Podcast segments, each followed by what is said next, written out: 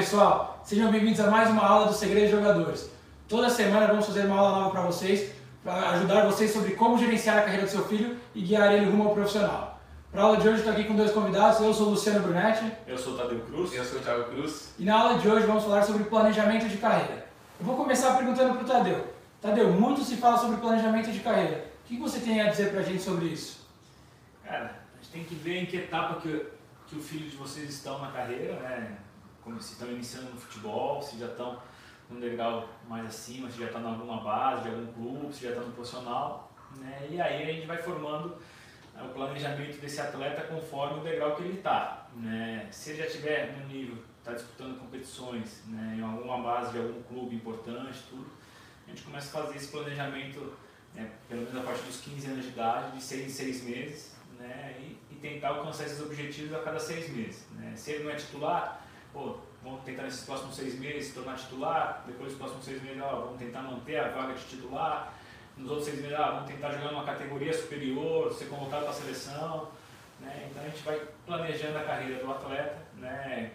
de tempos em tempos. Não dá para fazer um planejamento macro, porque o futebol tem muitas variáveis e muitas coisas podem acontecer durante o caminho. Legal, Tadeu. Tiago, agora eu vou perguntar para você. Você que foi coordenador de base já em clube de futebol, como é que é essa parte de planejamento de carreira por base do lado de um clube com relação ao atleta? Bom, basicamente, é, eu acredito que não tem um planejamento específico né, para um atleta. Né? Você faz um planejamento num todo visando que aquele atleta chegue no profissional, ou o máximo de jogadores possível cheguem no profissional. Mas é claro que no decorrer você cria expectativas em uns atletas, outros você cria um pouco menos. No, nas transições de categorias, às vezes você vai se surpreendendo com um que evoluiu mais que o outro. Então, como o Tadeu disse, dentro dos clubes eles também têm períodos, né? Você geralmente tem as questões das dispensas, né? Você leva muito em consideração a performance do jogador, né? O quanto ele performou naquele semestre. Então acho que também tem essa questão de período de seis em seis meses costumam ocorrer as dispensas, né? Então vai muito do atleta. Você não tem um planejamento de carreira específico para um atleta só, né? Você tem um planejamento para todos os jogadores que de uma forma geral consiga chegar ao profissional ou se não conseguir chegar ao profissional, que aquele jogador que com dois, três anos de clube acabou sendo dispensado, que ele tenha mais ou menos é, o selo daquele clube, que formou ele como um atleta profissional. Né? Porque muitas vezes o jogador não vira profissional no clube que jogou a categoria de base inteira. Mas o ideal seria ele se tornar um atleta profissional, né? ele preparar o atleta para ser um jogador profissional. Então, planejamento de carreira, eu acredito, vai muito nessa questão. Você, dentro de clube, você não tem um planejamento específico para cada atleta, mas você tem alguns que você tem mais expectativa que virem ou não. Eu acho que é mais ou menos nessa linha. Bom, então vocês ouviram o Thiago e o Tadeu falarem sobre planejamento de carreira, né? E a gente percebe então que o planejamento de carreira no futebol é muito diferente de qualquer outra profissão. Né? O Tadeu explicou, você tem que planejar ele a cada seis meses, porque tem diversas variáveis, né? como lesão, como o atleta se destacar, como vendas, entre outros fatores que podem impactar em todo o planejamento já programado, né? Até é. dispensas de clube e tudo mais. A gente está vivendo um momento agora da pandemia, né? Então, assim, todo o planejamento que fez em cima dos atletas, principalmente os que são de último ano da, da base, né, do júnior, se perdem pelo caminho. O que ele tinha que ter atingido até agora no meio do ano já se foi, porque ninguém disputou nada.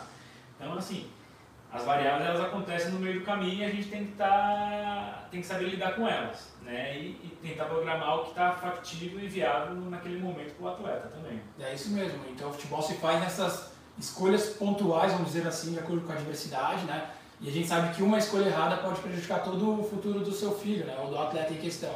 E por isso que nós desejamos, né? Nós decidimos criar o Segredo de Jogadores para ajudar vocês, pais de atletas, familiares, a guiarem seu filho no caminho certo, né? Não fazerem escolhas erradas que podem destruir toda uma carreira promissora.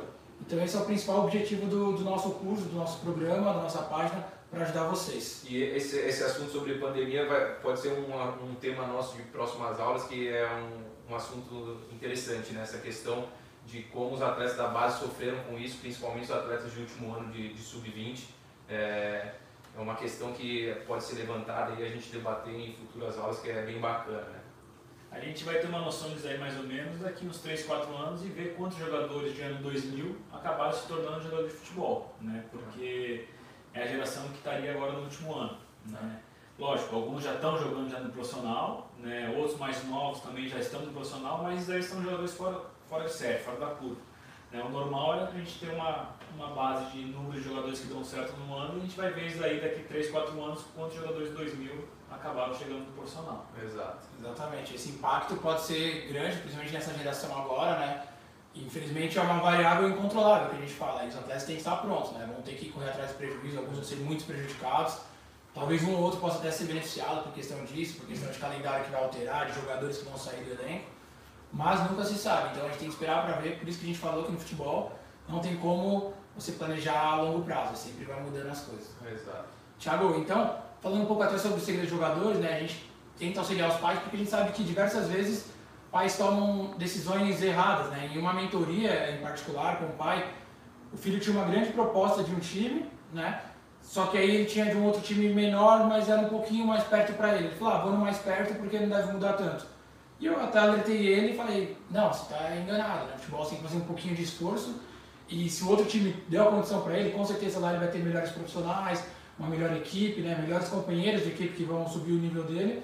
E aconselhei o pai a, a subir. E hoje o menino foi, despontou, está indo super bem. Né? Imagina se ele talvez tivesse escolhido o time menor, que não era nem um time menor, era praticamente um projeto comparado a um clube de verdade. Né? Uhum. E isso levou a carreira dele. Exatamente sobre essas questões que a gente vem levantando aqui. E aí eu tenho uma pergunta aqui de um outro pai que fez lá no grupo pra gente, Thiago, que eu vou repassar para você. O filho dele joga, já joga em um time né, grande do local, diferente do, desse caso que eu falei agora, porém não faz parte dos grandes centros que a gente fala, né, que é a parte aqui do sul, sudeste, né, onde realmente tem mais a visibilidade de futebol. E o filho dele, por se destacar nesse time local da região, da cidade, recebeu um convite para um time grande. Né? Porém, ele já faz parte desse time. O que, que você recomenda nesse, nesse caso? O que, que você faria se fosse o atleta ou a família? Ah, por exemplo, se ele já está em clube que disputa alguma competição interessante, é que é, é, bem difícil a situação, né? Vai muito de acordo de clube para clube. Tem, tem que ter conversa, não adianta o menino querer sair, sumir do clube e ir para outro clube maior, né? é, porque os clubes se falam, tem leis né, entre, entre os clubes. É, se ele faz isso e vai para outro clube desaparece, o outro clube que perdeu o menino vai notificar, ó, se aparecer algum, se aparecer esse menino em algum clube treinando, ele era meu, ele saiu sem aviso. Então tem muito essa questão. O ideal é assim, se o menino quer ir para outro clube, é conversar com o clube. Pô, lá eu tenho mais projeção, eu acho que vou conseguir é, desenvolver mais, vou conseguir ter mais informação, outros profissionais, é, tem mais estrutura o ideal é sempre conversar, entendeu? É, é lógico, seria interessante se ele pudesse ir para esse outro clube, mas tem que ser tudo às claras, né? Não adianta nada o menino sumir de uma hora para outra e, e aparecer no outro clube, porque ele não vai poder jogar, o clube não vai dar a liberação dele e tudo mais. Depende muito da faixa etária também, né? É, a gente tem que ver, né? Às vezes, é, é lógico, quanto mais alto o nível for, você mais vai desenvolver, né? Você vai estar jogando com atletas melhores, você vai ter mais dificuldade no treino, você vai ter uma competição interna ainda maior. Então, quanto mais alto for o nível, mais você vai evoluir como um atleta. É, mas tem que ser bem, bem específico, de caso para caso, tem que ver tanto, muitas variáveis para se levar em consideração uma futura decisão, entendeu? Ah, e além disso, tem a questão da grife. A partir do momento que você está no clube de grife, a tua recolocação depois no mercado, caso você não der certo no profissional desse time, ela se torna muito mais fácil. Você tem uma grife de uma bandeira de um clube grande por trás, de um, clube que é formador. Então, assim, é, não necessariamente você vai subir e jogar no profissional desse time que você está tá treinando e está fazendo a base. Então, assim, amanhã depois, para você disputar um campeonato regional, para sair para fora do país, vestindo uma camisa de grife, ela se torna, ou passar por, uma, por um clube que tem a grife, ela se torna muito mais fácil a recolocação dentro do mercado né, do que estar tá num projeto, alguma coisa nesse sentido. E aproveitando é, essa questão do pai, né, ver o, olhar, junto com a primeira questão que a gente falou de projeção, tá? tem uma história interessante que eu tinha um atleta meu que disputou uma Copa São Paulo, foi muito bem, era de um time que era, era forte localmente, mas não era perante o cenário brasileiro. Não tinha nem divisão. Né? Não tinha nem divisão.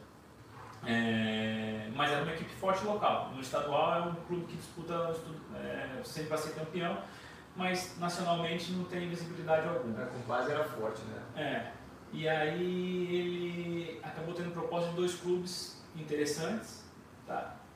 Eu, no meu planejar, era mais interessante ele ter ido para outro clube, que era o Grêmio na época, problema de revelar os nomes, é, do que com o São Paulo.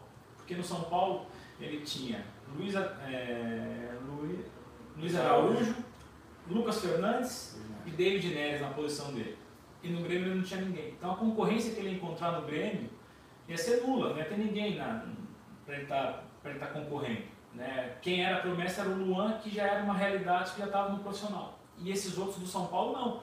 Eles eram realidades na base, nenhum tinha subido ainda, e ele ia concorrer com esses caras.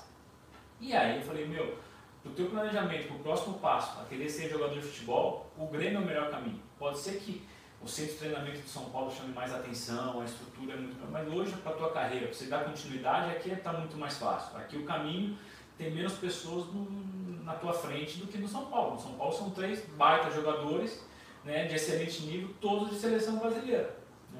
O que aconteceu? Ele escolheu o São Paulo. Né? Lógico, por ele também ser São Paulino, por ter ido no CT e ter se impressionado, né? chama, realmente chama muita atenção o CT de São Paulo, e preferiu ir lá. Não aconteceu nada. Não tornou jogador, jogou muito pouco, teve poucas oportunidades, acabou voltando para o time que ele pertencia e hoje se perdeu. Então, assim, foi um pouco né, da, da questão da, da, segunda questão que a gente conversou aqui, junto com a primeira, planejamento com a, com a camisa de grife. Lógico, era importante para ele dar um passo com uma camisa de grife, mas com um planejamento. Não, não só aí por causa era uma, porque era uma, um clube de, de grife.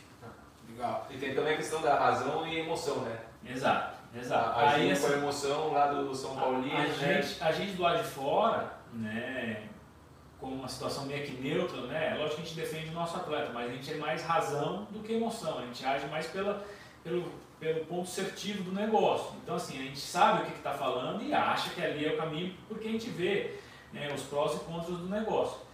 E a emoção de pai, de jogador, tudo leva para o coração uma coisa que é isso aí, né? Ah, pô, eu sou São Paulino, quero jogar no São Paulo. Pô, um monte de gente quer jogar no São Paulo, no Palmeiras, no time do coração, no Corinthians, no Flamengo né? mas às vezes você não consegue. Né? E tem vários jogadores que eram corintianos no início da carreira e se tornaram jogador do Palmeiras e viraram palmeirense depois. Né? Nada impede. E também nada impede também que você está no grego, depois você desempenha bem e aí recebe uma proposta e vai no momento mais correto assim, né? na carreira do São Paulo. A gente costuma falar, né, conversar, né, Tadeu, que não tem o, a escolha perfeita no futebol, né? porque o futebol é uma variável mas tem os caminhos mais indicados que o atleta deve seguir, né? Nesse caso que você falou, o caso era para ele, o Grêmio era muito mais indicado. Não, era um caminho que era assim, era praticamente certeiro dele chegar no profissional. Se ele ia desenvolver, jogar, dar certo, é, são outros 500, né? Mas o caminho para ele chegar no profissional era muito mais curto, muito mais fácil. Não tinha três baita nomes, pô, hoje o David Neres é realidade, o, Lu, o Luiz Araújo também é realidade, o Lucas Fernandes está patinando, mas já é realidade, já é jogador profissional, jogou na Europa, é, teve proposta, ficou no São Paulo, mas teve proposta de outro grande aqui do, do Brasil. Então, assim, era, são três realidades. Né? E para ele era um caminho muito mais fácil ter ido para lá, na época do Grêmio. E aproveitando que a gente tem hoje aqui o Tadeu com a gente, né? Pra quem não conhece, pô, o Tadeu é empresário está na bola desde que nasceu, um dos melhores do, do país. Tadeu, me diz uma coisa, né? Muito se fala, né? muitos pais costumam bater nessa tecla de ah, meu filho foi dispensado porque não tem empresário, ah, não dá certo porque não, não tem empresário. Então eu queria ouvir de você, como é que funciona isso? Precisa realmente ter empresário para ficar no clube? Tem meninos que chegam sem empresário? E qual é a idade certa para um atleta começar a ter um empresário? O que, que você fala sobre esse assunto? Cara, assim, ser dispensado por não ter empresário, eu não acredito muito nessa hipótese, porque se o jogador realmente ele apresenta potencial né, dentro do clube, é, o clube não é bobo de perder um potencial jogador. Agora pode ser que ele seja um jogador mediano, né? Ah, pô, é um jogador que ah, não é nem excelente, não vai ser craque, mas também não é tudo isso. E ele tem um empresário, pode ser que ali, nesse momento, ajude ter um empresário para segurar, para ter boa relação dentro do clube e tudo mais.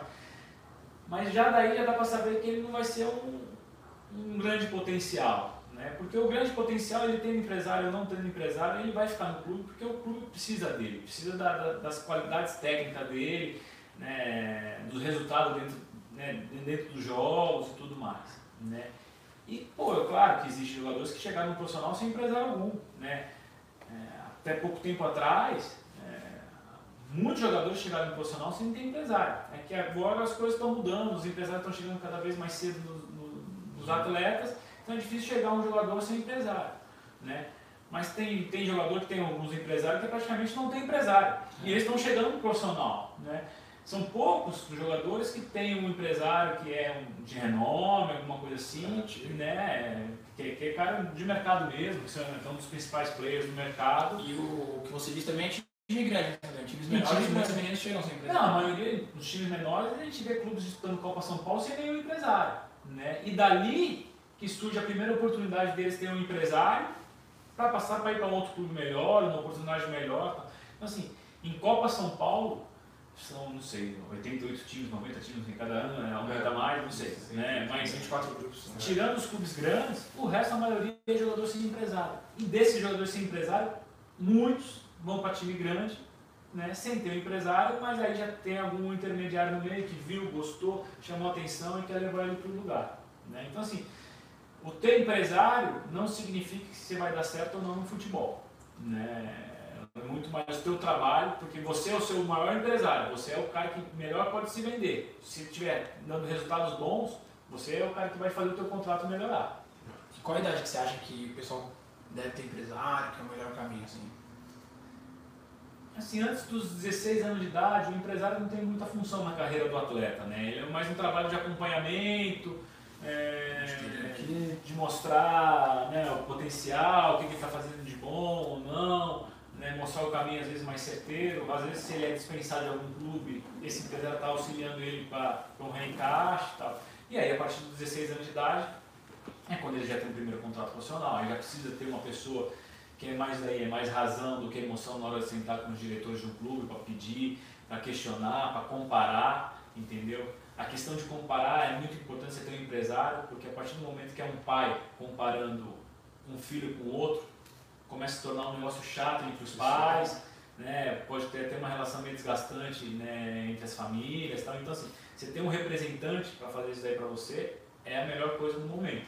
Então, assim, a partir dos 16 anos de idade, quando as coisas começam a se tornar profissionais de verdade, que começa a ter números e tudo mais, é a partir do momento que você tem um empresário para defender seus interesses. Legal. E, Tadeu, uma coisa que é muito importante também falar, né, que às vezes muitos pais ficam nessa aflição de querer ter um empresário e acabam escolhendo qualquer um que aparece pelo caminho, né, o primeiro que aparece, né.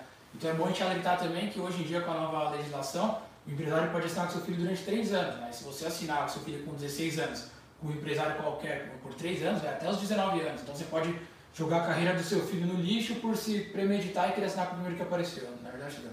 Cara, assim, é no meio tem vários colegas que pô, não são.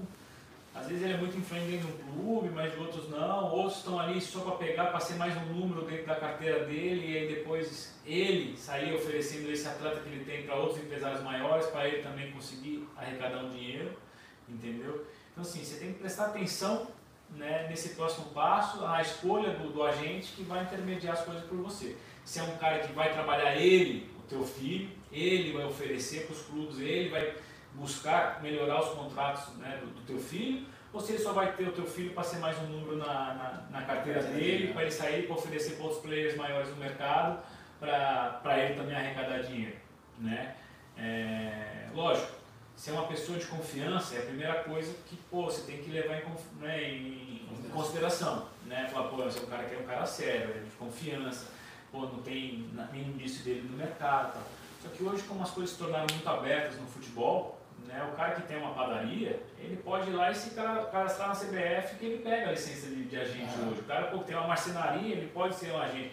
Hoje qualquer um pode ser um agente. Então assim, é bom você buscar o histórico desses, desses agentes, o que, que eles já fizeram pelo futebol, quais foram os atletas que eles já trabalharam, quais transferências eles já participaram, né? Para ele estar tá te auxiliando em alguma coisa. Então se é gente nova, o que, que, que, que ele já fez? Ah, ele já jogou bola, a família dele é do meio, é, ele estudou, se preparou, é, o que, que as outras pessoas né, que já tiveram com ele falam dele, da índole dele. Então, assim, é, não se precipite em dar o próximo passo, porque é isso aí.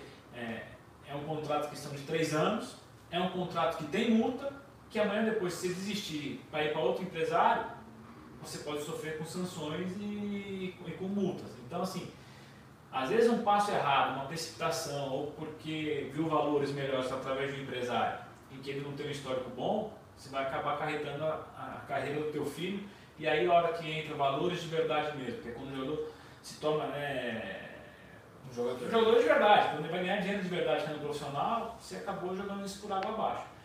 O que eu sempre bato na tecla é o jogador não tem que ser rico na base. Ele tem que ser milionário no profissional. Porque rico na base é fácil. E também é fácil esse jogador que virou rico na base não dar em nada. Já vi, perder todo o dinheiro também. vimos vários assim, né? E pô, e caras que eram considerados, ah, o novo não sei quem, novo não sei quem lá, lá, e não deu em nada. Não é? Então assim, esse jogador, ele, pô, legal, se tem um contrato bom, bacana, é bom. Tá? Mas ele não pode se perder esse contrato bom, ele tem que ser milionário no profissional, não ser rico na base. Exato, é o que eu penso também. E outro, outro apenas complementando que é isso que o Tadeu falou, é uma das maiores dúvidas dos pais. Como saber se o empresário é confiável ou não? Então, foi isso que o Tadeu falou. Busca o histórico dele, né? A CBF também disponibiliza quem são os empresários cadastrados, dá uma entrada no site e olha. Mas busca histórico, vê quem é a pessoa, se ela realmente vai te dar as informações sobre a vida dela, porque a vida dela você tem que saber, ela vai fazer parte da sua, né? Esse é o primeiro de tudo. Ver se é uma pessoa confiável, se não tem, sei lá, processo contra, enfim, coisas sujas por trás, né? Mas agora mudando um pouco. É um, é um casamento, né? É um casamento. É um exato. casamento. Se assina um documento, é um casamento. Você, pelo menos três anos você vai estar com ele. Então, são três anos definitivos, né? São. Pode, ter, São- pode ser uma lua de mel incrível ou pode ser um divórcio bem rápido que vai, vamos dizer assim, você vai perder bens que é a sua carreira. Tem Né? três anos são longos, né? Principalmente dentro da categoria de base, né? É um tempo que realmente pode atrapalhar muita gente se, Ah, se fizer a opção certa. Se, se ele assina contigo no sub-17, ele vai te levar até o profissional, até o profissional praticamente. Né? É Ou até, o fim da, 19 ou até o fim da sua carreira. É. né? Não, mas assim, ele tem que tomar cuidado porque é o passo, É o mais o difícil. passo mais difícil é quando o jogador chega no, no júnior, no sub-20, e ele tem que dar o próximo passo para se tornar jogador de futebol. E aí tem que ser um empresário que esteja preparado para conseguir fazer esse próximo passo, esse salto. Porque passar de categoria para categoria é mole, né? A gente conversa aqui, a gente sabe. Natural. É como subir degrau por degrau. E aí o do sub-20 para o profissional é praticamente um muro que você tem que pular. É outro patamar, são outras coisas. Né? O jogador que é bom, ele vai normal, passando degrau por degrau. Mas o próximo passo que é complicado, não é tão fácil. E depende de alguma série de fatores também, esse último passo, né? Mas o principal é o atleta estar preparado, aí vem um pouco do fator de empresário, às vezes a oportunidade no clube que ele está, tudo que faz parte de um planejamento anterior que foi feito, né? E aí, Tiagão, agora mudando um pouco o assunto, mudando o foco, queria falar um pouco sobre alojamento, né? A gente inclusive tem um vídeo no canal só sobre alojamento, você pode entrar depois e dar uma olhada. Mas é uma pergunta específica aqui que uma mãe fez pra gente. Que o, a gente sabe que o filho, né, o atleta, só pode alojar depois dos 14 anos pela lei, né? Porém, alguns pais, antes disso, quando recebem convites do clube, decidem por se mudar, mudar de cidade. O que que você tem a dizer sobre isso? Ah, isso varia muito de família para família, né? Principalmente se a família tem condição ou não, né? Se o trabalho, às vezes, do- de algum dos pais ou do pai da mãe se permite isso, né? É, ser transferido de, de De cidade, né? Ou de estado, ou se não permite, ou se é um trabalho que talvez ele consiga trabalhar na internet, é, ir esporadicamente para a cidade que, onde eles moram é, para fazer o, o trabalho e tudo mais. Mas isso varia muito, né? É, eu já vi casos que, por exemplo, um dos pais vai acompanha, né? o outro pai acaba ficando na, na cidade, a mãe acompanha o filho, é, fica morando com ele até completar os 14 anos, o pai fica indo e vindo de 15 em 15 dias, É. de um em um mês. Então varia muito das condições da família, né? Eu acho que a família não deve largar tudo e arriscar tudo na, na carreira do Tá menino, lógico. direção, né? Exato. Imagina o pai e a mãe deixam de trabalhar para viver né, a vida junto com o menino. Então varia muito, tem que ver a condição de cada família, se é flexível o trabalho, pô, bacana, acompanha. É, sei lá, falta seis meses para o menino completar é, 14 anos para se alojar, vai lá, a mãe, pô, fica um período, aí o menino, quando completar a idade, começa a morar no alojamento. Então isso varia muito, né? Tem pais que conseguem, é, tem pais que só um dos pais vai, acompanha. Isso varia muito, muito mesmo, de casa para casa. Então, o Thiago quis dizer, acho que é, é um sacrifício para alguns, para outros é natural, mas assim, se a oportunidade apareceu e tem condições, sim, vai, porque é importante, né? Independente se vai a família inteira, se vai uma parte dela ou não. Se vai desestabilizar toda a família, destruir tudo que vocês vêm construindo durante anos, aí é de se pensar se o seu filho tem talento, fica onde está, vai trabalhando e com 14 anos ele vai, entendeu? Não, E até porque com 14 anos ele vai receber uma ajuda de custo, né? Exato. Ele não vai conseguir sustentar a família. Imagina é, em casa essa questão. E Ah, é, e, assim, aí o meu ponto, né, vendo isso aí, é o seguinte, a família não pode mudar tá, a rotina de vida dela em questão do filho. Exato. Eles não podem viver do filho. Se eles têm condição de, deix- de um dos pais ir, alguma coisa nesse sentido, pô, legal, beleza, faz.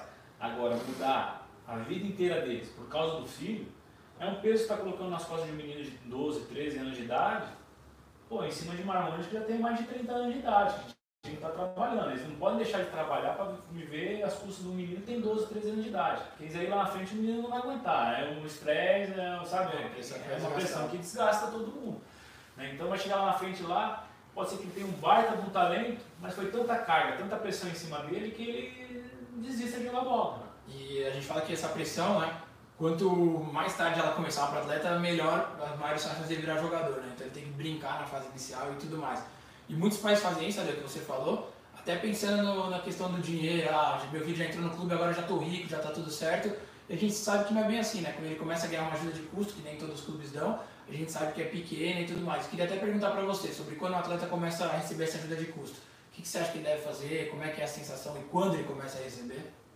Ah, depende também da família, da, do suporte que a família pode dar para ele. Né? Se é uma família que é bem estabelecida, que não precisa né, de ajuda financeira, de suporte financeiro, eu acho legal começar a criar uma rotina para o filho, entender o que é receber um salário, de guardar dinheiro, de ter um dinheirinho para comprar as coisas que quer, para poder sair, alguma coisa, mas já começar a educar o teu filho a guardar dinheiro, a construir patrimônio. Né? Porque hoje a gente vê muitas histórias, não só de atletas de futebol, mas de NBA, de NFL, né, de outros esportes aí, que o cara é milionário como um atleta, né, aposenta, pô, fica, fica, fica quebrado, né? começa a morar de favor e tudo mais. Então, é bom começar a ter essa educação financeira que falta muito nos atletas. Né? Não só nos atletas, falta nas pessoas também mais ainda, né? mas principalmente nos atletas, a educação financeira, porque eles começam a ganhar dinheiro, os que ganham, não são todos, os que ganham dinheiro, começam a ganhar muito jovem, né? É, o ápice deles ganhar vai estar ali entre 28 e 32 anos de idade, né? com 36, 37 já está se aposentando, então com 37 ele termina uma carreira, que os que ganharam dinheiro de verdade se tornaram ricos, né? e que não sabe o que fazer com o dinheiro acaba torrando, gastando como se ainda estivesse jogando bola. Então, é, se essa família tem, tem, tem, educação, tem, tem condições, comece a fazer essa educação financeira com o teu filho. E os que não têm condição, não têm essa condição, né, que esse dinheirinho possa ajudar no dia a dia da família, que possa ser um, um, uma, uma coisa para acrescentar um plus, né, um plus na família, né, mas não depender só desse dinheiro. Né, os pais têm que continuar ali ralando, tentando né, dar todo o suporte para a família. Até porque, por exemplo, quando vai, a ajuda de custo não é alta, né? Você vai começar a receber um salário mais ou menos quando você se torna atleta profissional, né? Que você recebe na, na carteira. E, e, a, e, não é com 16 anos. São poucos casos de meninos que se tornam atleta profissional com 16 anos. A realidade mesmo é o menino virar, fazer um contrato profissional talvez com 18 anos, 19. É, tem muito jogador que vai para São Paulo sem contrato Exato. profissional. Muitos jogadores no clube também, né? Muito, muito, muitos jogadores se tornam profissionais, assim, no primeiro contrato profissional, quando completa 20 anos. Então, é, na base a gente vê muito isso, a ajuda de custo, tem alguns que têm menos condição, que envia o dinheiro para a família, tem outros que conseguem guardar para gastar, às vezes vai no shopping, toma um sorvete, é, vão comer alguma coisa, é, vão no cinema, algo do tipo. Mas é, é interessante isso que foi citado, né? Legal, e assim, mas antes de tudo, antes do menino receber uma ajuda de custo e estar tá no clube, né, tem que entrar no clube, né? E aí muitos pais perguntam pra gente sobre avaliação, né, Thiago? Então, falando um pouco sobre avaliação. É, a gente já tem um vídeo no canal falando só sobre avaliação, então se você olhar aí no nosso canal você vai achar esse vídeo, tá? Mas eu queria que você falasse, Thiago, coisa rápida, assim, uma dica para os pais se o filho está em avaliação, qual que é o momento certo, como ele sabe se o filho está preparado e o que fazer. Ah, é, acho que é inevitável a gente, no futebol você acaba comparando tudo, né? Todos os atletas, né? Você leva em consideração o que um atleta faz mais que o outro, o quanto ele desempenha melhor no campo ou não. Eu acho que o primeiro passo para você ver e levar seu filho para fazer uma avaliação é, primeiro, primeiro passo, o pai né, e o menino tem que ter uma autocrítica boa. Né? Tem muitas pessoas que se iludem, acham que foram bem no jogo e na realidade não foram. Isso é, muita, isso é comum no futebol. E tem outros que. E jogadores profissionais também, né? Exato. não ter essa autocrítica. É. Acho que pô, jogaram, comeram a bola e ah, no fundo não é verdade, no fundo é realidade. Então a, a questão de ter uma autocrítica boa é, é bem importante, tá? É, para você mesmo se localizar, pô, eu estou inferior àqueles cinco meninos que jogaram, então peraí, como que eu vou fazer uma avaliação? Então você precisa fazer esse comparativo e aí sim você fala, pô, hoje eu sou o melhor da escolinha, ou hoje eu sou um dos melhores do projeto, eu acho que eu já estou pronto para fazer uma avaliação. Então, é mais ou menos esse caminho. Não adianta você ser um dos piores do projeto e falar, putz, acho que chegou a hora de fazer uma avaliação. Ah, você vai passar vergonha, você não vai ser aprovado, você vai começar a se frustrar, vai bater de porta em porta e você não vai estar pronto e aí vão te, te dispensar, não te aprovar e você vai se frustrando, se frustrando, se frustrando e isso acaba te incomodando o atleta até que ele vai parar de jogar bola. Então você tem que ter uma autocrítica boa e é inevitável que você faça comparação com os outros meninos, né? Da, da sua idade, da sua categoria, para ver se você é, é um nível, né? Exato, para ver seu nível, se você acha que você está pronto ou não para fazer uma avaliação em clube. E agora pensando um pouco em atleta de destaque, né? queria fazer uma pergunta para você, Tadeu. Se um menino de 18 anos, né, ele tem duas propostas na mesa. Uma, uma proposta muito boa né, para jogar na Emirados Árabes, com um valor bem legal, e a outra é uma proposta menor, né, três vezes menor para jogar em um time grande aqui do Brasil, profissional também, as duas. O que você recomendaria para esse atleta? O que você acha que é o melhor caminho? Cara, você tem que pesar o histórico da família e tudo mais, de que condição que ele vem e que projeção você tem para esse atleta. Se é um atleta que você vê grande projeção e ele já tem uma projeção dentro do clube, e esse clube aqui do Brasil, né, tem uma projeção para ele chegar no profissional, ser destaque e tudo mais, eu acredito muito mais no potencial do grande time aqui no Brasil, que vai colocar ele em patamares diferentes de visibilidade, é, vai dar a tal grife que eu falei né, lá atrás, né, então assim, as pessoas fora né, do mercado árabe vai, vai poder ver ele melhor, tudo. E caso dê tudo errado, ele ainda vai ter esse mercado árabe, porque ele vestiu uma camisa de grife e ainda vai continuar chamando atenção para esse mercado. Né? Já, se é um atleta que você não vê, nos vislumbra tanta, tanta coisa no profissional para ele, que ele é mais um jogador comum, né? comum. É um jogador ali, nota 6, 7, não é, não é nenhum, nenhum 9, 10, né? um jogador 6, 7 ali, um jogador na média. Cara, vai ganhar dinheiro. Vai ganhar dinheiro porque a carreira é curta, né? se tem a possibilidade de fazer dinheiro, pé de meia, tirar a tua família principalmente de condições que não são boas, que normalmente a maioria dos atletas que chegam né, hoje no futebol, acho que 80, 85% bem de classes sociais menores, né? É, aproveita para fazer o dinheiro. Né? Se, aí é importante ter um, um, representante do teu lado, um cara que te conheça a fundo, que tenha te acompanhado jogar, é, que tenha informações dentro do clube para saber qual que é a projeção que ele tem para você e o clube tem para você. Né? Se é um cara que tem uma projeção, ah, poxa, não sei se ele vai ser um destaque nesse time de camisa, meu, vai embora, vai ganhar dinheiro vai ficar rico porque meu, a carreira é curta, você tem que aproveitar os momentos e depois que vem esse dinheiro, pô, guarda ele, né? cuide do dinheiro porque só os atletas sabem o quanto que suaram para ganhar, literalmente suaram para ganhar esse dinheiro. Então vai fazer seu pé de meia, vai ficar rico. A gente teve caso de atleta nosso, agora, que é 2001, foi embora para o Emirados Árabes. É um jogador que é bom jogador, tá? jogava no time é, que não era destaque nacional, era um time de campeonato brasileiro, segunda divisão, né? A projeção dele, não sei se era chegar num time grande aqui no Brasil ou não. É, fora do país a gente não sabia que patamar que ele poderia chegar. É, e apareceu essa oportunidade de ganhar dinheiro, pô, o que ele ganha hoje é praticamente 30 vezes mais do que ele ganhava aqui no Brasil. Pô, vai embora, Vai, vai, fazer dinheiro que a carreira é curta, vai ficar rico. Legal. E agora tem uma pergunta que eu queria fazer para os dois, né? A gente sabe que, às vezes, para um atleta, falando sobre profissional, para ele realmente virar, né? às vezes ele fez a base em time grande, tudo mais ou não, às vezes ele tem que ir para um time menor ou então subir um time maior. O que, que vocês me dizem sobre isso? Para o atleta ser profissional, é mais fácil ele começar num time menor, de menor expressão, ou, ou num time grande já? Para se tornar profissional. Ele, na virada de chave do profissional. É, é a, a transição para o profissional é mais fácil quando você está num time menor, né? Porque o time menor ele tem menos investimento, né? O time maior ele pode contratar um jogador na sua posição ou dois jogadores e vai ser muito difícil você ter espaço, ganhar espaço. Então, essa transição é, é mais fácil quando você está em um clube menor. Mas lógico que não impede você estar tá num clube maior e aí ser, ser emprestado para um time menor e aí ganhar espaço ali no, no time menor e voltar no Exato, no caso do Hernandes foi assim, né? Ele foi emprestado para o Santo André, foi bem no Santo André e retornou para o São Paulo. É, então, é, e por quê? Porque o São Paulo tinha muitos jogadores de muita qualidade naquela época, tinha acabado de ser campeão mundial, né? Tinha Josué, é, Josué Mineiro, Mineiro tinha, só tinha fera na, na Richarlison. Richarlison. E, tipo, se eu não me engano, o Hernandes voltou no segundo ano do brasileiro, né? Já tinha ganhado o, o, primeiro campeonato brasileiro e o Mundial e a Libertadores.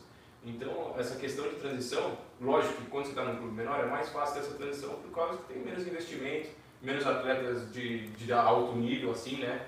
De, do que clubes grandes. Mas isso que o Cadê falou, da grife, isso que te permite a grife, né? Você está no São Paulo, é, é muito mais fácil você estar tá numa base de São Paulo, ser emprestado para um clube menor, né? Para você ser visto e depois retornar é, de empréstimo, vendo o São Paulo, ver o quanto você desempenhou, o quanto você foi bem, né? Ver o seu desempenho e traz de volta para jogar no profissional do clube. Então essa transição acho que é mais fácil você fazer na, na, em clubes menores por causa de investimento, né? Tanto de atletas, né? quantidade de atletas e também de qualidade de jogadores, do que propriamente num clube grande. E você tem que ver também é, qual é o, o clube grande. Uhum. Tem muitos clubes grandes que eles não são formadores. Ele tem até uma base forte, ganham tudo, Exato. mas eles não sobem esse jogador. Em vez de subir o Thiago, eles preferem contratar o Antônio, que é destaque. Pô, às vezes tem a mesma idade que o Thiago. Né? Às vezes tem a mesma, camisa, a mesma idade. Né? Já vi histórias de jogadores que disputaram o Paulista, um pelo time grande, outro pelo time pequeno, e o time grande foi buscar esse jogador do time pequeno, sendo que ele tinha na mesma idade um ali que podia subir. E por causa de uma competição, cinco meses, seis meses de uma quatro competição. Meses, né? Exato. Então assim, vai depender de como é esse clube. Clube que você está, ah, é um clube que sobe jogadores, que dá oportunidade para jogadores, pô, beleza, vamos arriscar aqui que aqui vale. Puta, é um clube que não dá oportunidade para a base, é um clube que prefere buscar no vizinho um da mesma idade do que subir. Ah, então vamos para o clube menor que pô, ali vai, pode, pode ser que dê certo. E Tadeu, também tem muito essa questão, né, que o Thiago até falou, às vezes alguns clubes eles têm a necessidade de subir, porque tem que fazer dinheiro, tem que vender atleta, não, não conseguem contratar, né? Então também acho que tem que estudar todo o histórico do clube, do time que você está, para poder fazer uma escolha mais assertiva, né? Exato, exato. Hoje a gente tem clubes aí, quem sabe que são formadores de carteirinha, né? O Santos, o São Paulo, o Fluminense, né? São times que, que, que, sobem, o Grêmio sobe, então assim, são times que a gente está acostumado a ver os meninos subindo, né? É... Mas contraponto tem o Palmeiras que é campeão de tudo faz, faz tempo. E aí às vezes que sobe, sobe, sobe também um ou outro e é assertivo. Olha, Gabriel Jesus, sabe?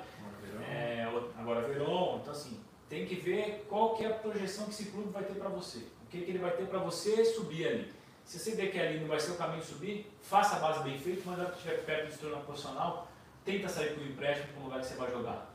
E é claro que assim, um atleta também que consegue subir no time grande, ele vai ter portas abertas em todos os outros times menores que ele poderia ter subido, né? Tem essa grande vantagem também. Porém, foi isso que o Tadeu Thiago falou, nem sempre é mais fácil um time grande. Então, a grande virada para o atleta realmente, vamos dizer assim, virar jogador, é óbvio, é claro, mas é virar jogador profissional. Então, tem que ser um time menor ou um time grande, onde você conseguir, você tem que dar essa virada. E o caminho pelo time menor provavelmente seja mais fácil, mas vai depender muito da sua situação e da situação do clube que você atua também. É, e, e virar jogador profissional é estar no profissional, né? Porque muita gente acha que vira jogador profissional quando faz o primeiro contrato Exato. profissional, Exato. que é, pode ser com 16 anos, mas não, não é muito bem assim, né? Você vira profissional quando você está no elenco profissional, né? E não quando você faz o seu primeiro contrato profissional, né? Até porque a primeira aposentadoria do jogador profissional é a passagem dele do júnior para o é. profissional. É ali a primeira aposentadoria de um monte de jogador de futebol profissional. É ele não sobe, já se aposentou com 19 anos de idade. E muitos ficam pelo caminho. Bom, pessoal, nossa aula vai ficando por aqui. Espero que vocês tenham gostado. Né? Semana que vem vai ter mais. Se você quiser continuar acompanhando, recebendo dicas e conteúdos exclusivos, entre no nosso grupo do Telegram. Aqui embaixo na descrição do vídeo vai estar o grupo para vocês. Também siga a gente nas nossas redes sociais. Eu, o Luciano, o Thiago e o Tadeu vão estar cada vez mais buscando ajudar vocês a guiarem o filho ou familiar de vocês nesse caminho do futebol, tá bom? Um abração, pessoal. Valeu, pessoal. Um abraço. Um grande abraço, pessoal.